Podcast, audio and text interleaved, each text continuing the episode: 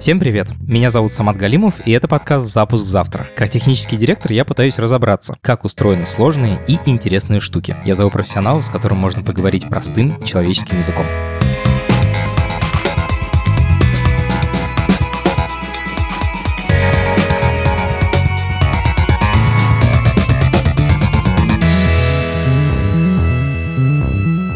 Сегодня мы будем говорить о микрофонах. Мы делаем этот подкаст уже три года, и все это время мы очень сильно заморачиваемся о качестве звука, чтобы вам было хорошо и приятно слышать и меня, и гостей. Это не так-то просто. И удивительно, что за все это время мы ни разу не поговорили о том, какие технологии нам в этом помогают. Сегодня мы исправим это упущение и разберемся, как устроены современные микрофоны, зачем в них золото и почему некоторые микрофоны стоят 50 долларов, а некоторые 5000. Во всем этом мы разберемся с человеком, экспертизе которого в микрофонах и в целом в звуке доверяют Манижа и другие известные музыканты.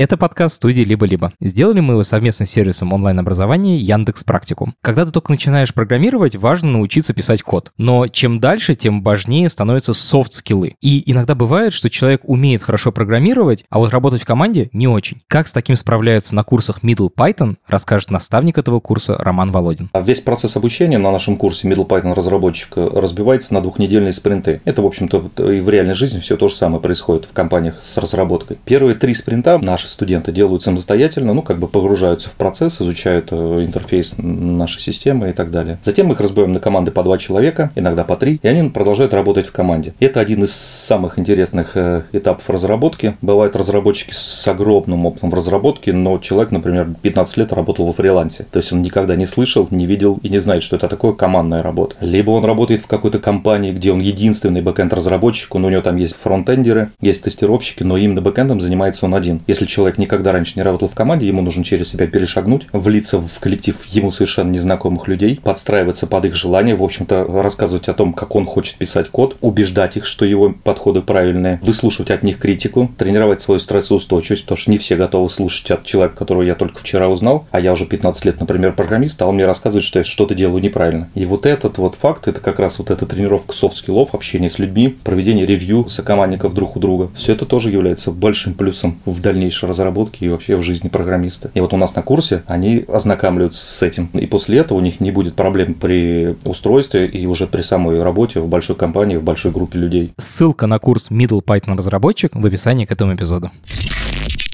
Привет, меня зовут э, Илья Лукашев, я звукорежиссер, занимаюсь студийной записью, сведением музыки, музыкальным продюсированием, иногда работаю как концертный звукорежиссер с разными артистами, одержимый микрофонами человек. Очень люблю микрофоны, довольно много про них знаю. Очень часто наши гости подкаста пишутся на телефон. Они открывают встроенное приложение диктофон, нажимают на кнопку записи и потом присылают нам файлик. Угу. Вот я хочу разобраться, как телефон слышит то, что мы говорим. Телефон раньше вообще довольно плохо слышал то, что мы говорим. Когда начиналась эпоха телефонии, читалось, что нужно не так много, скажем, качества, не такого большого диапазона звука для передачи человеческой речи. Но если брать последние лет, наверное, пять, то микрофония в телефонах очень сильно развилась. И особенно, конечно, в том, что чаще всего люди используют айфоны для записи. Понятно, что это не студийного качества запись, но при этом, на мой взгляд, довольно бескомпромиссно можно записать и на телефон речь для подкаста. В телефон телефонах сегодня, как правило, есть несколько микрофонов. Например, когда ты записываешь видео с фронтальной камеры, это один микрофон. Ничего себе. Когда ты используешь селфи-камеру, это другой микрофон. В айфоне, мне кажется, их четыре, если мне не изменяет память. Поэтому так часто у людей случается проблема с тем, что, например, в телефоне вдруг на селфи-камере люди не могут стримить, потому что звук там плохо работает, забился микрофон. А на фронтальной камере все работает. Принцип устройства везде очень простой. Микрофон просто преобразует акустический сигнал в электрический. Есть мембрана,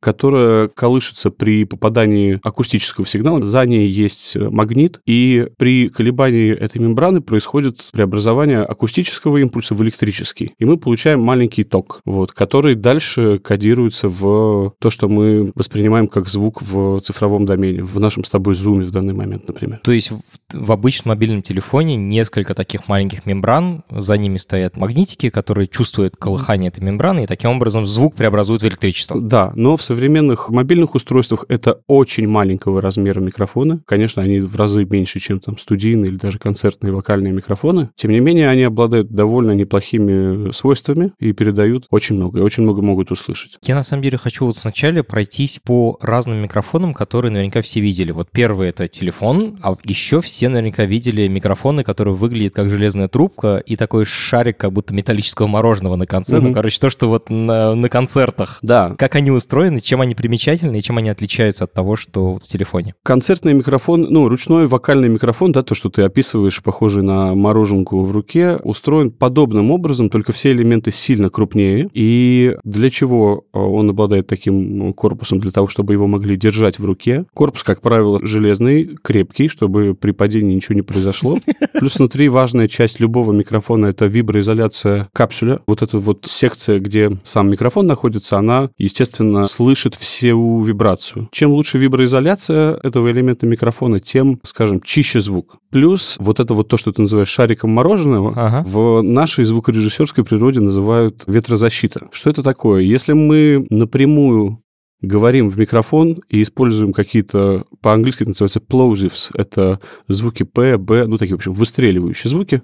Если просто это очень описать, то если ты поставишь у себя ладонь перед, э, перед ртом и скажешь П, Б, почувствуешь удары воздуха по ладони. Это называется акустический удар. То же самое чувствует микрофон. Чтобы защититься от этого акустического удара, существует поп-фильтр, да, это либо такая вот черный чулок перед микрофоном, либо в случае с вокальными, концертными микрофонами это вот эта вот сетка, внутри которой есть поролоновая, ну или из какого-то другого подобного материала прокладка, которая защищает микрофон от акустических ударов. Плюс у нее есть еще одна важная функция, она защищает, как сказать, гигиенической, скажем так. Кто-то может прийти на концерт, э, съев пиццу, начать петь в микрофон. И вся эта пицца, к сожалению, к сожалению, оказывается на мембране микрофона, которая потом, а если сейчас все эти микрофоны делаются из более современных материалов, то раньше использовались материалы, которые могли как бы начать деградировать из-за того, что на них попадали какие-то, ну, например, попадала влага. В том числе и от этого вот эта вот сетка защищает капсуль микрофона. А ручные концертные микрофоны, вообще все микрофоны обладают своим собственным звучанием, так же, как у нас с тобой разные голоса, да. Угу. Я могу тебя узнать по голосу, когда запомню, ты сможешь меня узнать, любой человек хранит в своей памяти тысячи голосов. Также у практически каждой модели микрофона есть тоже свое звучание. И концертные вокальные микрофоны не только выглядят по-разному, они все и звучат по-разному. Какие-то микрофоны больше подходят артистам там с более яркими голосами, какие-то подходят более бархатистым, баритональным тембром и так далее. Вообще в звуке часто используют субъективные характеристики. Некоторые научные такие нерди ребята не любят такого отношения. А вот мне кажется, что ничего в этом плохого нет, и звук вполне можно описывать субъективизмами. Но базово отличие ручных вокальных микрофонов от того, что есть в телефоне, в том, что они больше, надежнее и обладают более узкой характеристикой направленности. У любого микрофона есть так называемая диаграмма направленности. Это, грубо говоря, то, что описывает, из какой части пространства микрофон снимает звук. Когда речь идет о микрофонах, установленных в наших там айфонах, у них более широкая диаграмма направленности, ближе к круговой, для того, чтобы микрофон мог слышать все, что происходит э, в помещении. Ну, чтобы, грубо говоря, человек мог положить микрофон на стол, нажать на запись и разговаривать с тремя людьми, и все равно было бы как-то маломальски понятно, о чем идет речь. А у микрофонов существует три основных, наиболее популярных диаграммы направленности. Они очень забавно называются. Самые часто встречающиеся использующаяся как раз в ручных концертных микрофонах диаграмма направленности, это так называемая кардиоида. Она так называется, по,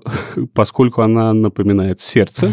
Кардиосердце, да. Изначально, когда немецкие инженеры ее придумали, она называлась кюгель, почка. Ну, это, в общем, то, как мы рисуем сердечко, только кверх ногами. Суть в том, что когда я держу его, например, в руке, и он смотрит в мою сторону, то он снимает звук с моей стороны, а с другой стороны не снимает. Это полезно в ряде случаев, ну, например, когда вокруг там вокалиста есть много много музыкантов, и чтобы их там не было слышно в микрофоне, чтобы звук был более чистым, направленным. А, то есть я держу микрофон у своего рта, и люди вокруг меня могут говорить, но их будет плохо слышно, а меня будет слышно хорошо. Все правильно. Ага. Но какое главное отличие таких микрофонов относительно микрофонов э, в телефонах? Если они снимают звук именно с той стороны, в которую они направлены, то они не снимают переотраженный сигнал от стен помещения. Поэтому если человек записывается на телефон в акустически неподготовленном помещении, ну, грубо говоря, просто просто в гостиной, то микрофон все эти переотражения будет слышать. И часто это воспринимается как э, такой мыльный, размазанный, непрофессиональный звук. То есть я когда говорю в микрофон, который слышит все вокруг, то микрофон слышит не только мой голос оригинальный, который я сказал, но еще и то, что отразилось от стены с небольшой задержкой. Да, все правильно. Очень легко это можно представить вот в каком виде. Просто вообрази себе, что твоя речь или любой источник звука распространяется подобно свету. Представь, что ты берешь фонарик, включаешь его, и у тебя... Стены зеркальные. Отражающие стены комнаты — это зеркала, да. Вот таким же образом распространяется звук. Причем а, это касается, естественно, не только стен, но и потолка, пола, всех поверхностей, которые есть. Поэтому мы часто можем видеть, что в студиях помещения для звукозаписи отделываются сложными глубокими конструкциями. Поролоном. На самом деле поролон — это большой акустический миф. Знаешь, как про некоторые явления говорят социальный аспирин? Mm-hmm. Вот поролон — это акустический аспирин, потому что он на самом деле очень мало делает для звука, но в там, последние 10 лет был какой-то период до 2018 года, когда был вот этот культ э, поролона. На самом деле он пришел из 80-х годов, когда действительно в отделке акустических помещений использовался поролон, но это был специальный акустический поролон, обладавший совершенно другими свойствами, чем те пирамидки, которые сейчас так э, популярны в студиях для подкастов. Шутка в том, что то, что сейчас продают как акустический поролон, на самом деле это упаковочный поролон, формованный в красивые пирамидки, которые люди визуально почему-то воспринимают как акустическую отделку. Они помогают глушить звук? Они, конечно, помогают, но эффективность такой акустической отделки очень низкая. И обычно, когда делают акустическую отделку помещений для студии звукозаписи, для репетиционных, для чего бы то ни было, используются намного более сложные композитные материалы и конструкции. В звуке, как и в цвете, существует такое понятие, как спектр. Спектр от самых низких звуков, да, самые басовые, самые, то, что называют rumble, более низкие частоты, более высокие, это довольно большой диапазон, и в зависимости от масштабов, от габаритов помещения, от высоты потолка, от ширины, длины помещения, от материалов, из которых оно сделано, оно может на каких-то частотах, например, подгуживать, и мой голос будет мычать, как говорят некоторые. Существует в любом помещении так называемые моды. Это стоячие волны на определенных частотах, которые усиливают или в некоторых точках могут ослаблять звучание определенных частот. Поэтому, если мы хотим получить ровный звук в комнате, нужно обеспечить равномерное поглощение по всему спектру, что очень дорого. В общем, как правило, для отделки студии используют специальные акустические материалы. Раньше часто использовали минерал-вату. Из них делают композитные стены. В студиях чаще всего это называют сэндвич-панели. То есть э, в любой студии, когда строится помещение, создают так называемую комнату в комнате. Короче, внутри комнаты строится, как нетрудно из названия догадаться, еще одна комната, изолированная от внешних стен помещения, каркас которой не соприкасается с каркасом здания для того, чтобы вибрации от, ну, не знаю, условно, у тебя есть спортзал в соседнем, не знаю, подъезде, или трамвай проехал, да, чтобы все это не передавалось в микрофоны, потому что микрофоны все это слышат, создаются так называемые комнаты в комнате. Виброизолированный пол, либо на специальных пружинах, либо в больших студиях раньше использовали иногда рессоры от поездов. То есть, грубо говоря,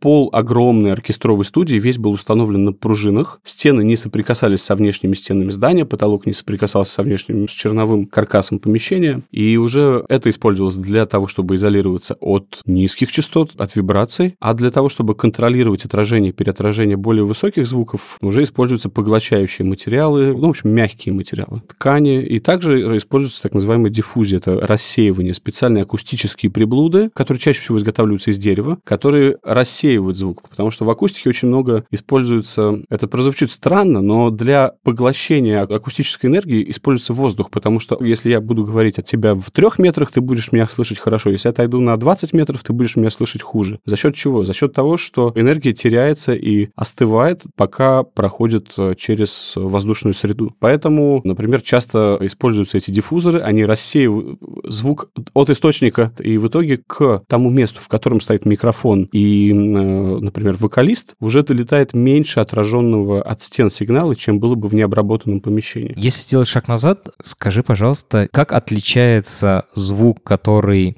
ловит ручной вокальный микрофон для концертов, Угу. и звук, который ловит микрофоны в телефоне? Там есть какая-то разница, вот, например, в спектре, который ты описывал? Да, как правило, во-первых, микрофонами в телефоне очень редко люди пользуются, располагая их близко к непосредственному источнику звука, да, их чаще кладут на столе, они снимают кучу всяких отражений, плюс они чаще всего обладают круговой направленностью, то есть они снимают звук со всех сторон. А у микрофонов кардиоидных, про которые я уже рассказывал, например, у ручных вокальных микрофонов, существует так называемый proximity эффект. В чем это проявляется? К кардиоидному микрофону, чем ближе человек говорит, тем больше в нем низких частот. То есть, если я говорю в микрофон далеко, вот сейчас передо мной кардиоидный микрофон, звук будет чуть э, тоньше, чуть э, общее, да, и если я начну приближаться к микрофону и говорить с тобой вот прямо в него, в него, в него, то низких частот будет больше. Соответственно, за счет этого на концертах звук микрофона ручного чуть-чуть дает более объемный, более насыщенный тембр, чем дал бы микрофон в телефоне. Хотя, в принципе, у нас были всякие странные кейсы, когда, ну, у меня есть один товарищ, который записывал звук для кино, и поскольку кино было ультра малобюджетным, он просто клеил людям под футболки на грудь тейпом айфоны и записывал речь, что было странновато, но в итоге сработало. Я как-то раз, а, мы работали в студии с Манижей, у меня почему-то пришло в голову сделать, я говорю, давай запишем барабаны на, только на телефоны. Там была студия в Москве на берегу реки, и мы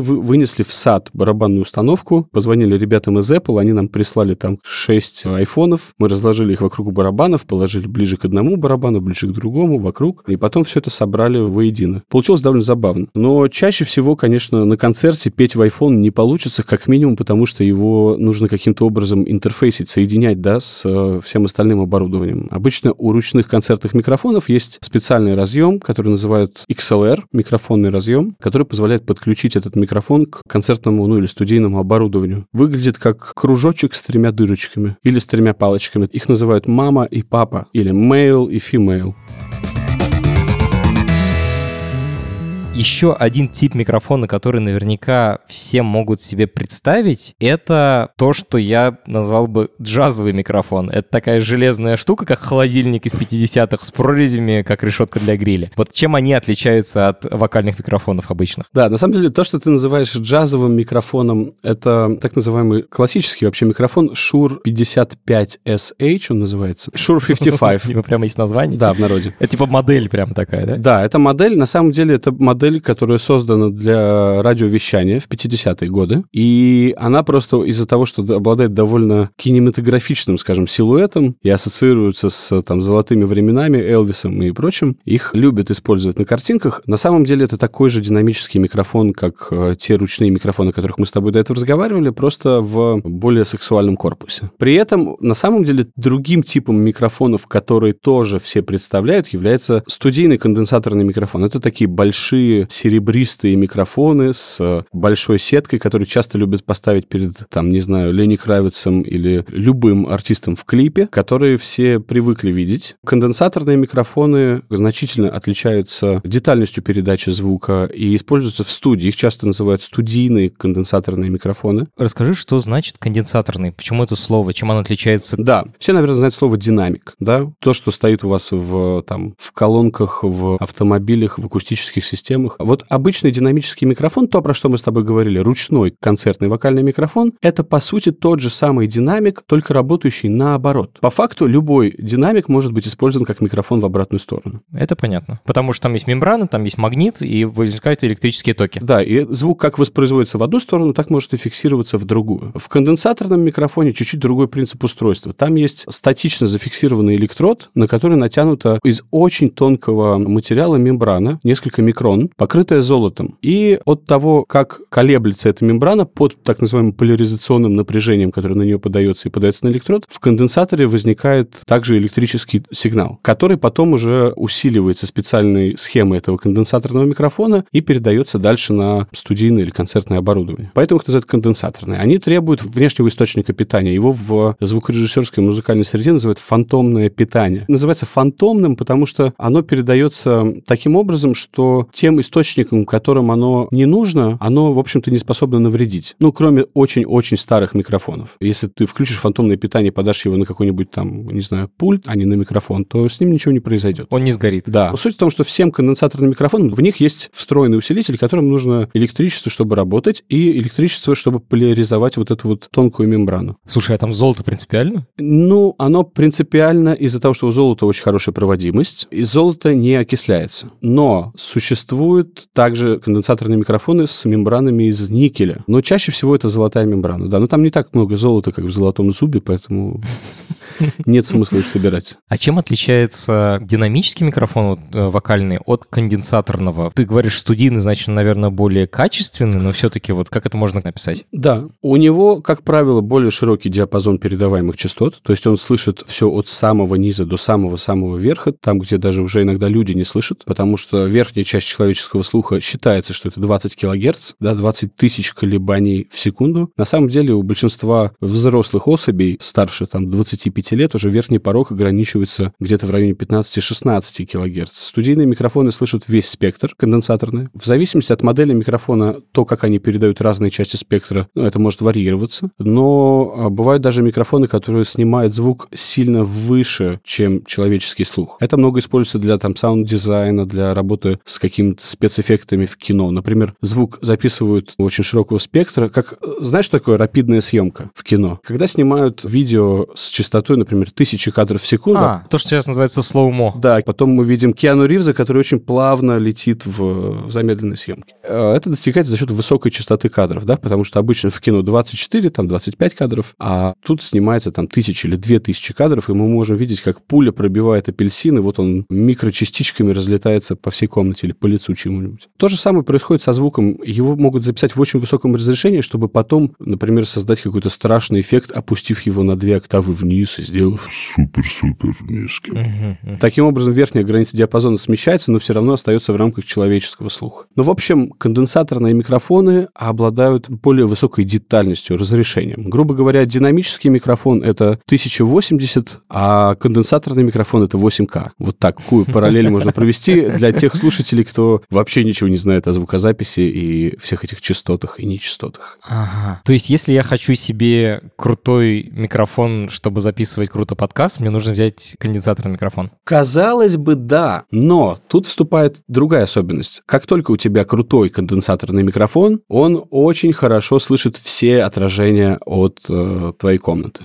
Ага. И вот эта гипсокартонная стена сзади меня перестанет быть моим другом. Все верно. Поэтому даже, несмотря на то, что конденсаторные микрофоны могут стоить там сильно дороже, умелые ручки подбирают микрофоны с умом. И если знают, что им надо будет записывать инструменты или подкасты в неподготовленном помещении, там в дороге, в гостиницах, в перелетах, они берут динамический микрофон. Например, очень большую популярность сейчас набрал есть такой микрофон Shure SM7B. Его используют подкастеры. У каждого уважающего и неуважающего себя хип-хоп-артиста в гастрольном чемоданчике есть такой микрофон, и многие ошибочно думают, что это связано с его какими-то невероятными характеристиками, что он как-то очень круто звучит. Нет, он совершенно обычный, но он универсальный, сделанный для радиовещания, и он не сильно хватает акустику помещения, в котором находится. Поэтому его можно использовать, ну, типа, в гостиничном номере достать и быстро записать там какой-то фит там с другим рэп-артистом. Это то, что у Джо Рогана висит такой огромный. Да, да, да, да, да. Он на самом деле довольно маленький, просто, как сказать, у него очень большая ветрозащита защита вот эта поролоновая, она, она огромная. Смешно.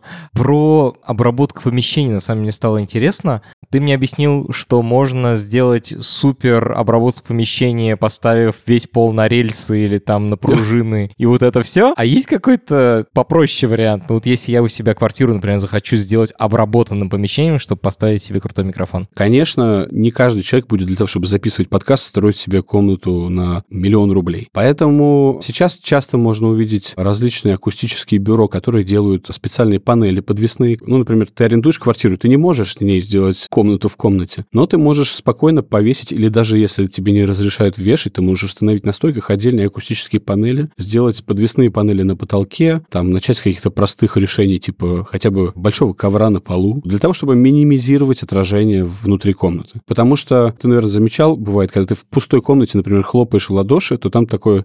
Эхо. Да, это называют flutter echo, порхающее эхо. Это возникает из-за того, что звук, как свет между двумя зеркалами, грубо говоря, скачет. Чтобы это минимизировать, можно использовать, например, акустические панели, какие-то отдельно устанавливаемые акустические конструкции. Это намного более бюджетно, и это можно перевозить с собой. Существует также классная тема, это так называемые tube traps. Это такие круглые акустические колонны, которые расставляются по комнате и поглощают, отражают и рассеивают звук на разных частотах. В общем, есть решения, которые позволяют комнату отделать сделать более мобильно, скажем так, который можно потом забрать с собой и поехать с, ней, с этим всем в другое место. Конечно, существуют инструменты и средства, которые позволяют минимизировать влияние плохой комнаты и как-то постараться вытащить, но в более профессиональном формате, где мы это делаем вручную, там, специальными инструментами спектрального редактирования. Есть в формате нейросетки адобовской, в которую ты закидываешь записанный аудиосигнал, условно хоть на микрофон с AirPods. Она ее процессит, автоматически его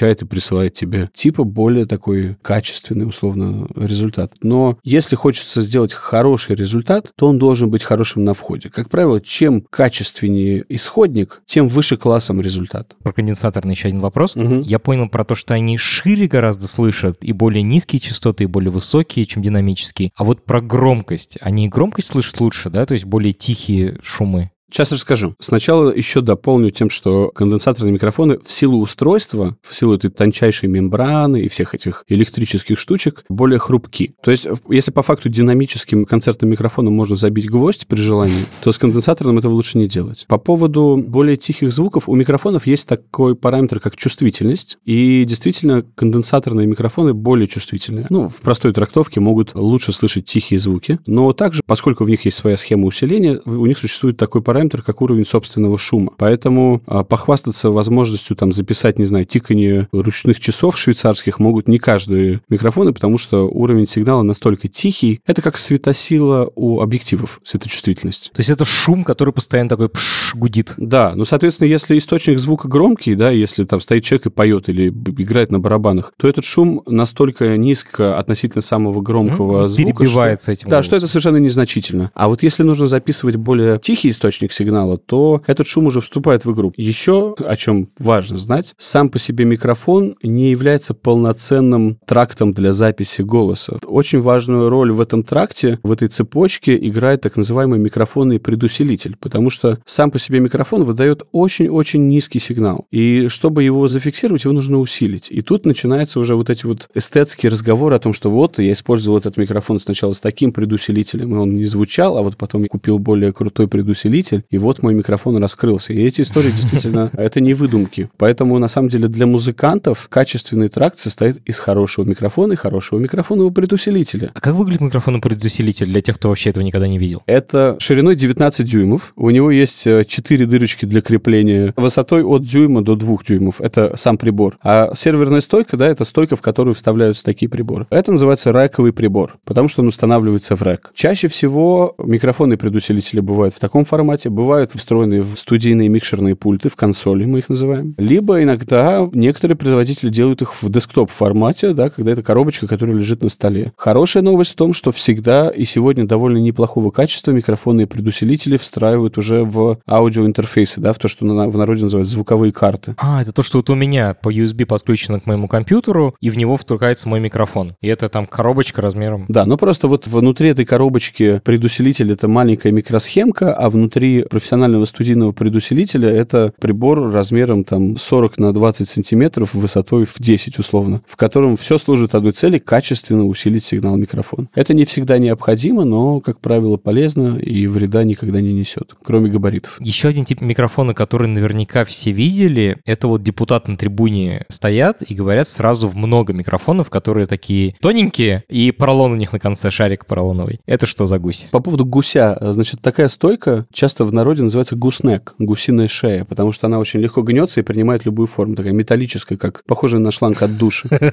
Сегодня чаще это конденсаторные микрофоны. Сама стойка, вот эта высокая длинная шея микрофона имеет исключительно утилитарную функцию, да, чтобы не перекрывать своими габаритами говорящего, да, при этом подтягиваться довольно близко к рту. Почему их используется несколько? Во-первых, это мера безопасности. На тот случай, если вдруг с одним микрофоном что-то пойдет не так, другой всегда будет работать. Во-вторых, политика политики не всегда обладают э, опытом студийной записи и знают, что нужно стабильно держать свою позицию перед микрофоном, поэтому они могут... Двигаться типа влево-вправо? Да, наверное, это часть шутки в том, что общего между политиками и оперными певцами. Потому что, когда записывают оперных певцов, также ставят несколько микрофонов, два, иногда три. А, они тоже движутся, когда поют. Да, они... Смотри, вот я буду сейчас говорить с тобой и отодвигаться от микрофона буквально на 10 сантиметров. И потом наши слушатели услышат, или твой звукорежиссер замучается это править. Почему? Почему? Потому что мое э, положение в пространстве относительно микрофона меняется. Опять же, какую параллель очень легко провести? Представь, у тебя есть портретный объектив с маленькой диафрагмой, и ты снимаешь человека, настраиваешь фокус, и он начинает ходить э, назад и вперед. Ну, он будет все время размытый. Он все время будет то расплываться, то приходить обратно в сфокусированное состояние. Правильно. То же самое с микрофонами. Чтобы такую проблему э, минимизировать, такие риски, используются несколько микрофонов, чтобы если вдруг политик пойдет налево, а его мог чтобы поймать... Его тоже можно услышать. Да, другой микрофон. Другой микрофон. Я, я вообще не понял, как так может случиться, что эти микрофоны конденсаторные. Ты же рассказал, что конденсаторные микрофоны суперчувствительные, и для них нужно там обработанное помещение. Я сомневаюсь, что Госдума — это обработанное помещение. Да, естественно, существуют также конденсаторные микрофоны различных направленностей. Наши с тобой конденсаторные микрофоны, которые работают в круговой направленности, снимают все помещение. Существуют кардиоидные, а для таких вот задач, как работа с, ну, как бы узконаправленной, используется направленность, которая называется гиперкардиоида. Это еще более узконаправленный микрофон. В кино на съемочных площадках используют микрофоны типа, их называют пушка. И это на самом деле даже похоже на пушку, они бывают с таким прикладом, как у настоящего ружья, который супер... Ты, ты можешь стоять, грубо говоря, через дорогу и слушать, о чем говорят люди на той стороне улицы в наушниках. Это такой супер узкий пучок, как лазер. Да, да. И часто такие конденсаторные микрофоны используются и, скажем, в трансляции каких-то обращений деятелей культуры, искусства, политики и чего бы то ни было.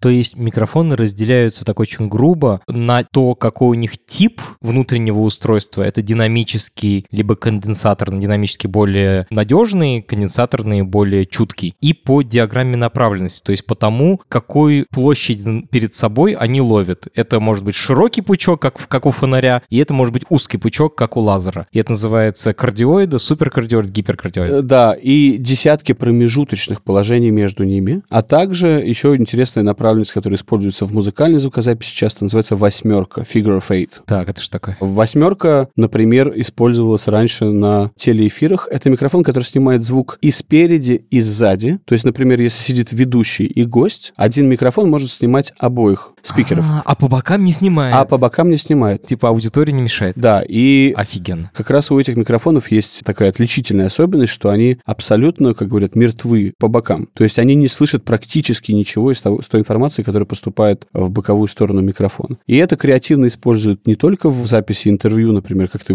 привел пример с аудиторией, которая не лезет в эти микрофоны, но и, например, на записи там музыкальной, когда можно поставить двух инструменталистов напротив друга и боковой стороной стороной относительно третьего, который не должен проникать в микрофон этих двоих. Офигенно. Картинку с разными диаграммами направленности мы приложим к описанию этого эпизода, чтобы можно было открыть и посмотреть на эти сердечки или что они вам напомнят.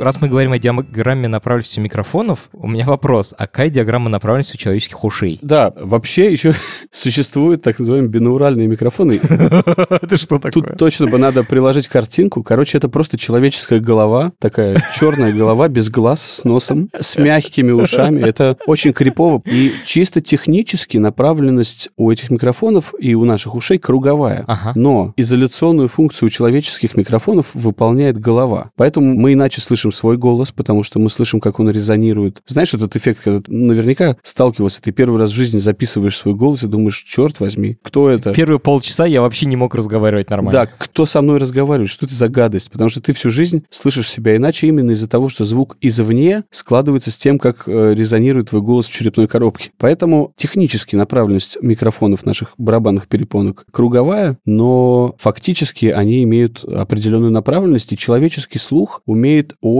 круто угадывать расположение источника звука в пространстве, локализовать источник звука. А зачем нужны эти бинауральные микрофоны? В какой-то момент люди начали понимать, что им захотелось э, записывать источники звука так, как слышит человек. Результат записи с бинауральных микрофонов, если слушать его в наушниках, настолько сильно обманывает твой мозг, что у тебя полная иллюзия, что если, например, к бинауральному микрофону во время записи подошел человек и на ушко что-нибудь шепнул, то когда ты слушаешь эту запись в наушниках, у тебя полное ощущение, что к тебе кто-то подошел в ухо и шепнул. И именно с той стороны, с которой он шептал в тот момент, когда велась эта запись. Ой, как круто. Да, это очень интересно, они выглядят смешно, а они стоят э, порядочно, но часто их используют для записи, ну, и студийной музыкальной, и для записи различных концертных мероприятий. Ну, например, играет какое-нибудь джазовое там трио в хорошем клубе, и ставится микрофон на позицию в аудитории и записывает, грубо говоря, в точности таким образом, каким слышал бы среднестатистический человек этот концерт. Знаешь, вот про натуральность, про то, как если бы я был там, я хочу эту историю немножко развить. И вопрос такой, вот мой голос, вот в тот микрофон, который я сейчас пишу, он там звучит определенным образом. Угу. Микрофон, если бы я сидел с тобой вместе в студии, по-другому звучало бы. Я когда езжу в Москву и записываюсь в нашей студии, там третий микрофон, и мой голос там звучит третьим образом. Какой вариант правильный? Правильный вариант тот, который подходит тебе. Знаешь, у нас на студии, ну, я сейчас уже закрыл московскую студию, но пока она функционировала, принцип работы с артистами всегда был такой, когда приходил вокалист записывать вокал, ну, грубо говоря, я всегда просил демо, чтобы послушать, как примерно поет человек, анализировал и предполагал, какие 3-4 микрофона могут ему подойти. У меня довольно обширная коллекция микрофонов, там более 50 микрофонов. Мы ставили все 4 микрофона, он приходил, пел один дубль во все 4 микрофона. Тут важно, чтобы они стояли максимально близко друг к другу к пространству, чтобы звук в них попадал единовременно. И потом вместе с артистом, звукорежиссер, ну, я или кто-то из моих ребят, слушал и выбирал, какой микрофон больше подходит. Как правило, даже не в 9 ситуациях из 10, а в 29 ситуациях из 30 мнение звукорежиссера почти всегда совпадает со мнением артиста, который может не обладать каким-то развитым техническим слухом. Просто он слышит, что вот в этом микрофоне его голос раскрывается максимально. Иногда люди выходят из студии и говорят, вау, а что вы сделали? Ты говоришь, ничего, я просто подобрал вам микрофон. В смысле, это у меня голос так звучит? Да, это так звучит ваш голос в хороший микрофон. Поэтому принцип какой? Как правило, например, если у тебя очень низкий голос, да, если ты Барри Уайтиш такой kind of guy, то таким голосам больше подходят микрофоны, которые звучат более ярко, потому что если взять микрофон, который звучит более густо и низко, низко то будет совсем какое-то гудение. Да, то будет, ну, грубо говоря, масло масляное такая, акустическая тавтология. А тут ты берешь высокие частоты, и те немногие высокие частоты, которые у него него есть, очень красиво раскрывается. И, и немножко компенсируешь, да, раскрываешь. Более ярким голосам, наоборот, лучше подходят более мягко звучащие микрофоны. Но это общее такое правило. Оно круто описано. Есть такая книга, называется «Mixing with your mind». Ну, это для звукорежиссеров. Ссылка к нему будет в описании к этому эпизоду. Вот. Но в целом все это сводится к тому, чтобы послушать разные микрофоны и в какой-то момент уже с опытом понять, что вот мне нравится, как звучит мой голос в там Shure SM7 или в Neumann U87 или там, не знаю, в электровой SRE-20 и стремиться записываться в этот микрофон. То есть вплоть до того, что у меня есть артисты, которые приходят, даже прилетают ко мне сюда, чтобы попеть в какой-то из определенных моих микрофонов, которые им очень подходят. Расскажи немножко про процесс производства, пожалуйста. Насколько вообще производство микрофонов — это условно конвейер полностью автоматизированный, а насколько там есть ручной труд, например? Ну, в большом количестве производства студийных микрофонов есть ручной труд, так или иначе, и даже концертных там, ну, вообще в производстве микрофонов, но сегодня, конечно, большая часть конвейерная. Есть небольшие компании, там, ну, несколько десятков бутиковых таких а, ателье, которые делают микрофоны вручную, как их и делали раньше. Вообще, конденсаторный микрофон в том виде, в котором мы с тобой его сегодня узнаем, появился благодаря человеку, которого звали Георг Нойман. Он придумал э, дизайн конденсаторного капсуля 1000М7. Он называется в 1926 году. И по факту практически все современные производители микрофонов используют до сих пор его наработки. Не так много изменилось. Поменялись характеристики, качество компонентов, но суть э, идеи осталась прежней. Бутиковые компании делают микрофоны для студий. То, что касается всех вот этих наших там подкастовых задач, чаще всего это автоматизированные производства. Их много. Во все времена использовалась концепция OEM. Также это когда, грубо говоря, одна компания производит э, микрофон, но их у нее покупает компания там, не знаю, Телефункин и ставит на нее лейбл Телефункин компания АКГ ставит на нее лейбл АКГ, ну, условно. Там Телефункин, Revox,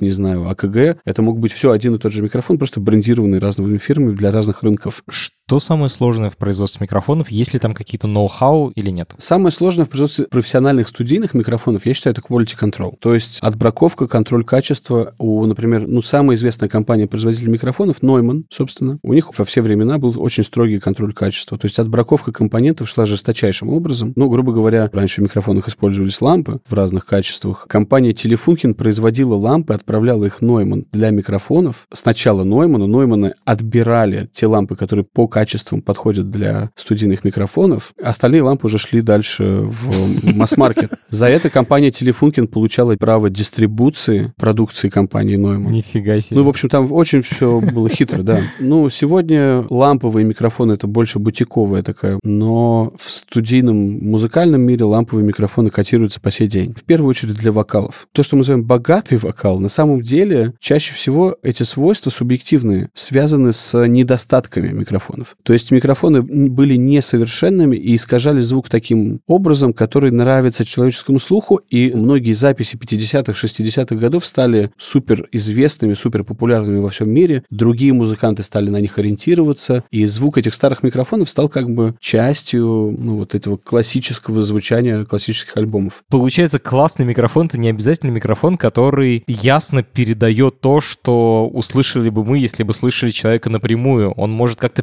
перекрашивать то, что человек говорит, и вот этот механизм перекраски, вот именно он ценен. Конечно, именно. Мы с тобой очень много говорим про железо и совсем не говорим про софт. И я сейчас хочу тебя с тобой обсудить, насколько в записи звука участвуют алгоритмы. Значит, первый вопрос такой. Есть ли вообще внутри микрофонов микросхемы, которые как-то обрабатывают и изменяют звук? Нет. Довольно мощный ответ в 2023 году, когда все на софте. А, на самом деле, почему так происходит? Потому что любой процесс цифровой обработки звука требует времени. Как только в тракте появляется какой-то цифровой процессинг, у тебя появляется задержка. Если ты когда-нибудь пробовал говорить в микрофон и слышать себя в мониторинге с небольшой задержкой, то человек начинает так говорить, потому что, ну, очень тяжело мозгу адаптироваться. Я думаю, многие сталкивались, когда в зуме ты сам себя слышишь, да, ну, да, через, да. через, Очень через тяжело. собеседника. Это невозможно просто говорить. Конечно, я думаю, что это следующий этап, потому что мощности растут и прочее, прочее, прочее, наверное, появится. Уже существуют, например, а, микрофоны, грубо говоря, со встроенным аудиоинтерфейсом. Что такое USB-микрофон? Это, по сути, микрофон, в корпус которого встроена звуковая карта, то, что называют аудиоинтерфейс, который мы по USB подключаем. Соответственно, там есть уже встроенный предусилитель,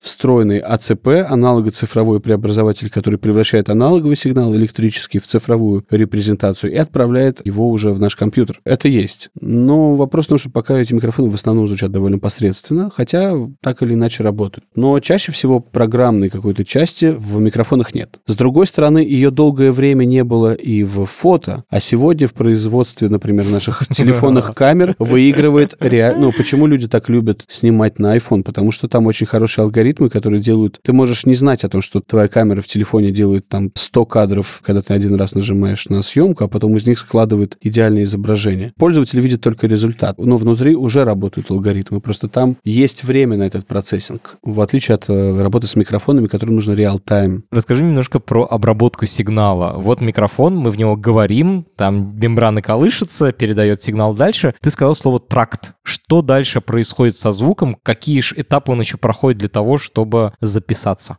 Тракт, как правило, такой. Ну, первое, естественно, устройство, которое встречает звук э, в мире и превращает его в э, электрический, это микрофон. Затем, тоже, кстати, немаловажная составляющая, это кабель, к которому микрофон подключается к предусилителю. Кабели действительно могут влиять на звучание. Это странно, но это правда. А дальше предусилитель. После предусилителя сигнал попадает в сегодняшнем мире, да, когда мы с вами все работаем в цифровом домене, как мы говорим, в цифровых рабочих станциях. Звук нужно преобразовать из аналогового в цифровой. Для этого используется так называемый аналогово-цифровой преобразователь или АЦП или ADC, Analog to Digital Converter. Это звуковая карта, да, я так понимаю, или нет еще? Но в студийном мире, особенно раньше, это были отдельные устройства, которые преобразовывали звук из аналогового в цифровой, потом захватили в цифровой домен, и отдельные устройства преобразовывают его или преобразовывали из цифрового в аналоговый. В современных звуковых картах эти два типа устройств чаще всего объединены. Поэтому я могу и тебя слышать в наушниках через свою звуковую карту, и ты меня слышишь через мой микрофон. Да.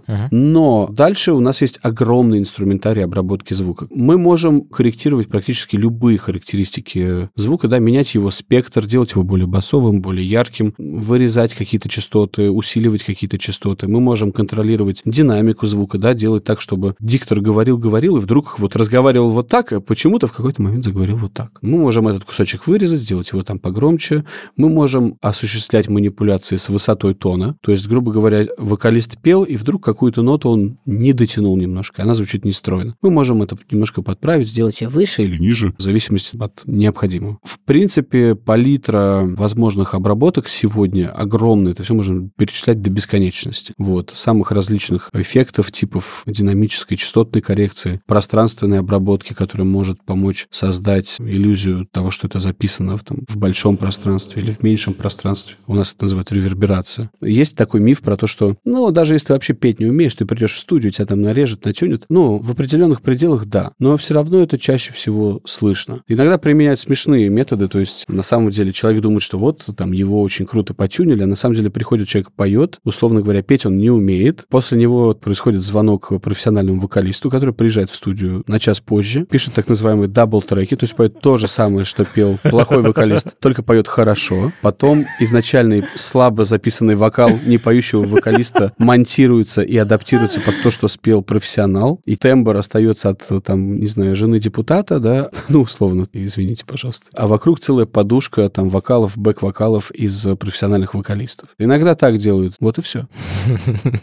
Вот, но это так, из разряда байк. А в целом, ну, бывает так, что интервью записано в каком-нибудь ангаре или в фотостудии, где очень длинный хвост реверберационный. Конечно, это можно обработать и минимизировать. Если там есть какой-то шум, у нас есть свой э, редактор для аудио, часто называют Photoshop для аудио, а его называют Isotope RX. Есть еще несколько, но это наиболее популярный, который, например, э, там, ты записываешь интервью, да, и у тебя проехала машина и посигналила. Ты просто можешь открыть, э, найти внутри звука этот сигнал машины и его вырезать, а то пустое место, которое осталось на нем, знаешь, как когда удаляешь объект с фона на ага, фото? Дополнить просто. Ресинтезировать из окружающих ага. сегментов, например. И он же позволяет уменьшать реверберацию, например, записанного помещения. Или, если ты записывал звук на площадке, да, у тебя актеры говорили там в помещении, а потом ты их перезаписал в студии, у него есть такая функция, называется Ambience Match, которая может обработать звук таким образом, чтобы подстроить звучание акустики помещения, в котором записано, под ту акустику, которая была на площадке, чтобы звук не так сильно отличался от оригинального записанного на площадке. Как правило, в работе с кинозвуком, да, с звуками и речью с, со съемочной площадки процессинга применяется намного больше, чем в музыке принято, потому что там не всегда есть возможность чисто записать, часто используются там дизельные генераторы, какие-то внешние источники шума, в общем, есть артефакты, которые приходится редактировать. В музыкальной звукозаписи все равно, чем меньше ты процессишь, тем лучше звучит исходник. Вопрос в том, чтобы исходник был изначально хорошим.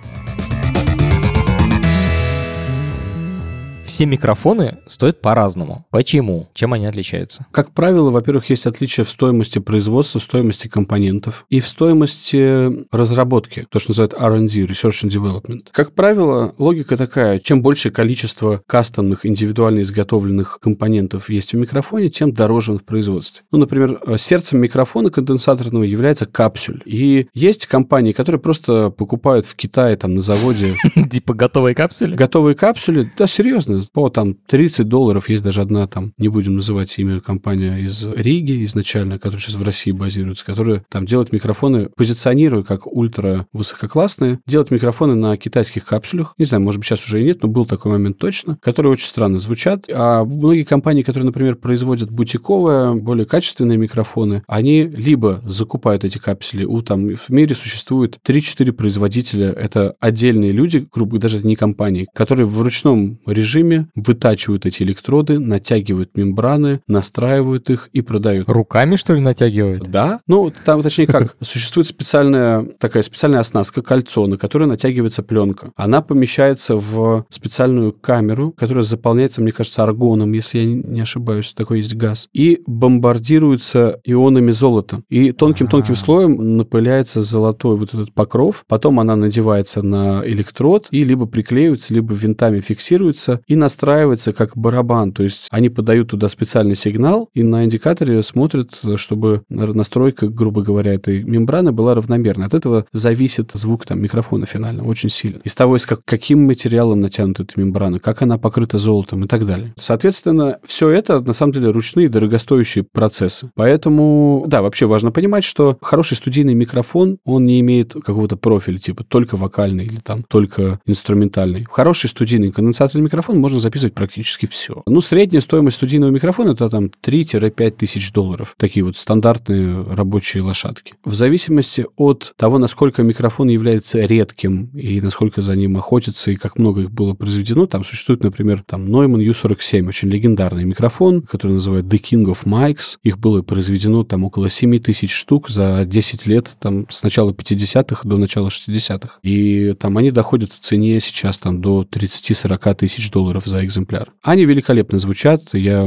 свой использую там день через день, и некоторые люди специально приезжают, чтобы в него попеть. Есть микрофоны и дороже иногда, очень редкие. Но это уже связано чаще с э, коллекционной ценностью, с винтажностью. Самый часто используемый студийный микрофон, самый, наверное, известный студийный микрофон в мире, это Neumann U87, U87. 87 это такая рабочая лошадка, которая хороша э, для всего, как бы не идеально для всего, но типа сработает везде. Существуют, естественно, варианты дешевле, микрофоны за там 500 долларов, 1000 долларов, Rode, Союз, да, куча брендов, на самом деле, очень много, если сейчас кого-то рекламировать. Сколько компаний вообще, разных компаний производят сейчас микрофоны? Ну, десятки, если не сотни, честно говоря. Но основных производителей пара десятков. Есть какие-то, которые надо выделить, условно, вот мобильные телефоны производят Apple и Samsung, это типа главные два игрока. Есть еще много разных, но они все прямо номер два. Да, но с микрофонами, наверное, это Neumann. Это компания, которая, в принципе, популяризировала, создала и развила студийный микрофон. Ну вот, наверное, Neumann это основной игрок, это такой, может быть, это не Apple, но такой Mercedes, как Mercedes среди автомобилей, вот Neumann среди микрофонов. Shure, конечно же, американская компания, создавшая самые такие легендарные, часто используемые концертные микрофоны. Вот то, о чем ты говоришь, это SM58, да, вот это мороженка, шарик мороженого в черной ручке. Shure SM57, наверное, самый популярный динамический микрофон, который стоит 200 долларов. И, в принципе, с ним одним можно все записать, если руки растут из нужного места. Существуют прекрасные там компании, как, например, DPA, которые делают референсного качества очень хорошие высококлассные микрофоны. Существует Rode, который делает китайские, как бы это изначально фирма, которая делала совсем чип-трип и довольно неплохо развилась, и сейчас делает очень приличные устройства. Ну, в общем, ну, вот, наверное, вот так. Над чем сейчас работают производители микрофонов? Вообще, стоит ли ждать каких-то изменений и прорывов? Я думаю, что стоит, потому что, на мой взгляд, слишком давно используется одна и та же технология. Сейчас есть такое направление, как MEMS микрофоны, MEMS. Это микромикрофон, который там размером несколько миллиметров, который уже принципиально по строению отличается от традиционных вот этих микрофонов с большой диафрагмой. И, ну, во-первых, в телефонах тоже часто ставят сейчас уже эти MEMS и в всяких портативных устройствах. Но пока все, что я слышал для музыки, звучало очень странно. Плюс Плюс сегодня еще очень многие работают над... Поскольку мы вступили в мир VR, в мир всяких, ну, скажем, иммерсивного восприятия контента, также появилась целая ветка этих VR-микрофонов, многоканальных микрофонов, микрофонов для пространственной записи. Знаешь, как Google Street View, вот ездят машины с камерами, которые снимают uh-huh. во все стороны. Да-да-да. А то же самое стало появляться в мире микрофонов, чтобы на один микрофон записывать звук всего окружения. Типа 360, как вот есть 360 камеры, а тут 360 микрофонов. Да, Конечно, это используется и в game audio, потому что в игровой среде уже есть интерактивные взаимодействия движка с перемещением игрока, да, перемещением персонажа. Ну, в общем, есть над чем работать. Очень интересно, что ты, в принципе, предполагаешь какое-то кардинальное изменение. Не просто там, типа, мы научимся еще лучше натягивать эту мембрану, а типа по-другому вообще научимся снимать звук. Ну, потому что, в принципе, использование какой-то дергающейся пластиковой плоскости рядом с катушкой магнита магнитом, это уже странно, когда сегодня есть столько каких-то удивительных технологий. Ну, например, э, есть разные методы э, моделировать, можно а, аудиосигнал по-разному. Например, есть знаменитая история про американское посольство в Москве. Я не знаю, ты ее слышал или нет. То, что называется The Thing. The Thing, которому пионеры там октябрята подарили к какому-то юбилею дипломатической миссии деревянное резное пано. Герб США. Герб США или что-то такое, да. И посол повесил себя в кабинете. Да, оно было проверено всеми там средствами, оно не имело элементов питания, ничего. Но внутри находился элемент, который приводился лучом с другой стороны Садового кольца в действие. И в течение 10 или более лет советские спецслужбы слушали то, что происходит в кабинете у посла через этот, ну, фактически микрофон, который работал без каких-то источников внешнего питания. Не просто микрофон, а еще и радиопередатчик в комплекте. Ну да, то есть, грубо говоря, луч может быть направлен на стекло, и стекло выступает как мембрана, колышется, и эти колебания могут с другой стороны быть ремоделированы в аудиосигнал. Наверняка где-то в военной, как обычно, военная отрасль всегда идет впереди на 10-15 лет по технологическому развитию. Наверняка уже есть какие-то методы съема звука, которые опережают те технологии, которые сейчас используются в бытовом и даже профессиональном аудио. Поэтому тут загадывать сложно, но я думаю, что мы придем к какому-то варианту, который позволит снимать звук максимально натурально, не используя для этого громоздких устройств. Какие-то изменения это должно претерпеть, потому что через три года уже будет сто лет технологии, которые мы используем для записи звука, что, наверное, немножко too much. Кайф. Пихну маленькую штучку про вот этот thing. Ссылка на статью в Википедии будет в описании к этому эпизоду. Эту штуку придумал Лев Термен, и просто как бы прочитайте про этого чувака, если про него не знаете ничего. Да, это вообще удивительная история. Thing — это весело. Стоит ли покупать микрофон, если я просто сижу на созвонах? Я вот условно с MacBook или там с нормальным Windows ноутбуком современным. Какой нужно купить микрофон для того, чтобы собеседник заметил разницу? Тут есть нюанс, например, потому что то, что сделал Apple с поколением ноутбуков, вот этих MacBook Pro M1, это какая-то фантастика. То есть то, какой в этих ноутбуках микрофон, иногда поражает даже меня. В принципе, можно включить наушники и записать акустическую гитару, там, контрабас или вокал на микрофон ноутбука, что раньше было невозможно. Я в виндовых машинах вообще такого никогда не встречал. И в старых макбуках тоже был, как бы были микрофоны, ну, типа нормальные, но ничего особенного. И это всегда было слышно, что записано на ноутбук. Сейчас как бы есть вопросики, я бы так сказал. Он звучит феноменально. В целом, как правило, даже простой подкастерский микрофон, там, как любой Rode или какой-то там Sennheiser Mark 4 или USB микрофоны, их сейчас очень много, Apogee, в принципе, уже дадут результат. Мне очень кажется неплохим вариантом Shure MV7. Это как раз USB-версия вот этого SM7 Шура. Это не совсем так технически, он чуть-чуть другой, но похожий. В принципе, разница будет заметна, конечно. Как выбрать микрофон? По техническим характеристикам у всех микрофонов будет написано плюс-минус одно и то же. Там диапазон воспроизводимых частот, ну там от 20 Гц до 20 кГц. Ну, это ни о чем не говорит. Типа какую-то можно посмотреть общую кривую АЧХ, да, амплитудно-частотной характеристики, которая как бы передаст то, как микрофон показывает э, спектр слышимого сигнала, но тоже это все очень относительно. К сожалению, единственный нормальный способ это послушать. Это сложно в реалиях некоторых российских городов, но в принципе уже сейчас появляются там магазины типа, например, Доктор Хэт, куда ты можешь прийти и реально попросить записать тебя в 6 там, или 10 микрофонов и выбрать, послушать тот, который тебе нравится. Там в Нью-Йорке это BH фото видео или там Vintage King в Лос-Анджелесе. Ну, вообще в мире есть такие магазины. Понятно, что, к сожалению, в Новосибирске, например, их нет. Существует уникальный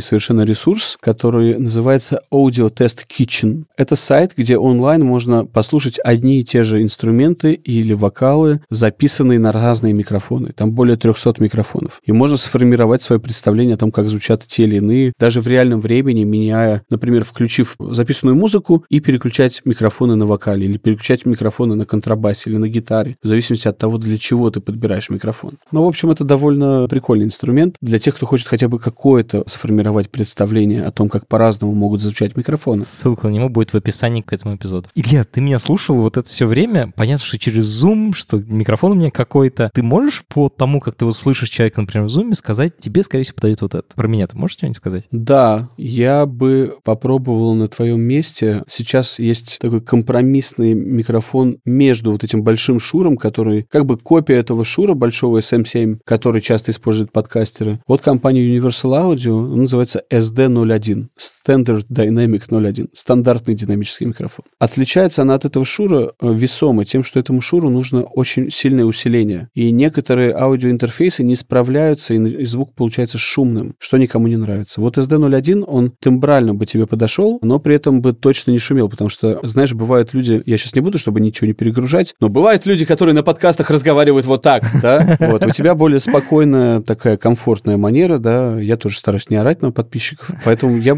посмотрел в сторону этого SD01 на твоем месте. Очень неплохой микрофон. Окей, финальный вопрос. Я хочу узнать про микрофоны и про звук побольше. Где мне что почитать, посмотреть, послушать, на кого подписаться? Так, давай разделим это на русскоязычную и англоязычную, наверное, аудиторию. Ну, во-первых, Audio Test Kitchen, про который мы уже говорили. Очень интересно, просто можно послушать и посравнивать. В интернете есть э, потрясающий форум, который раньше назывался Gear Sluts.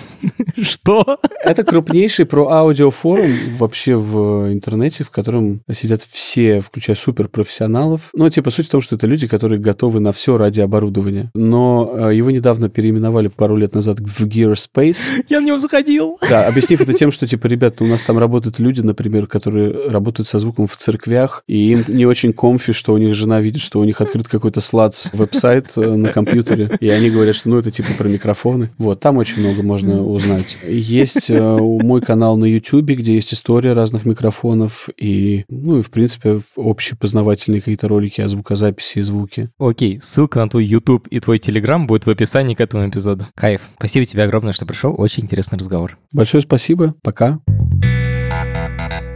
Это подкаст студии «Либо-либо», а сделали мы его совместно с сервисом онлайн-образования Яндекс Практикум. Над подкастом работали редакторка Маша Агличева, продюсерка Настя Медведева, звукорежиссер Юрий Шустицкий. За джингл спасибо Алексею Зеленскому.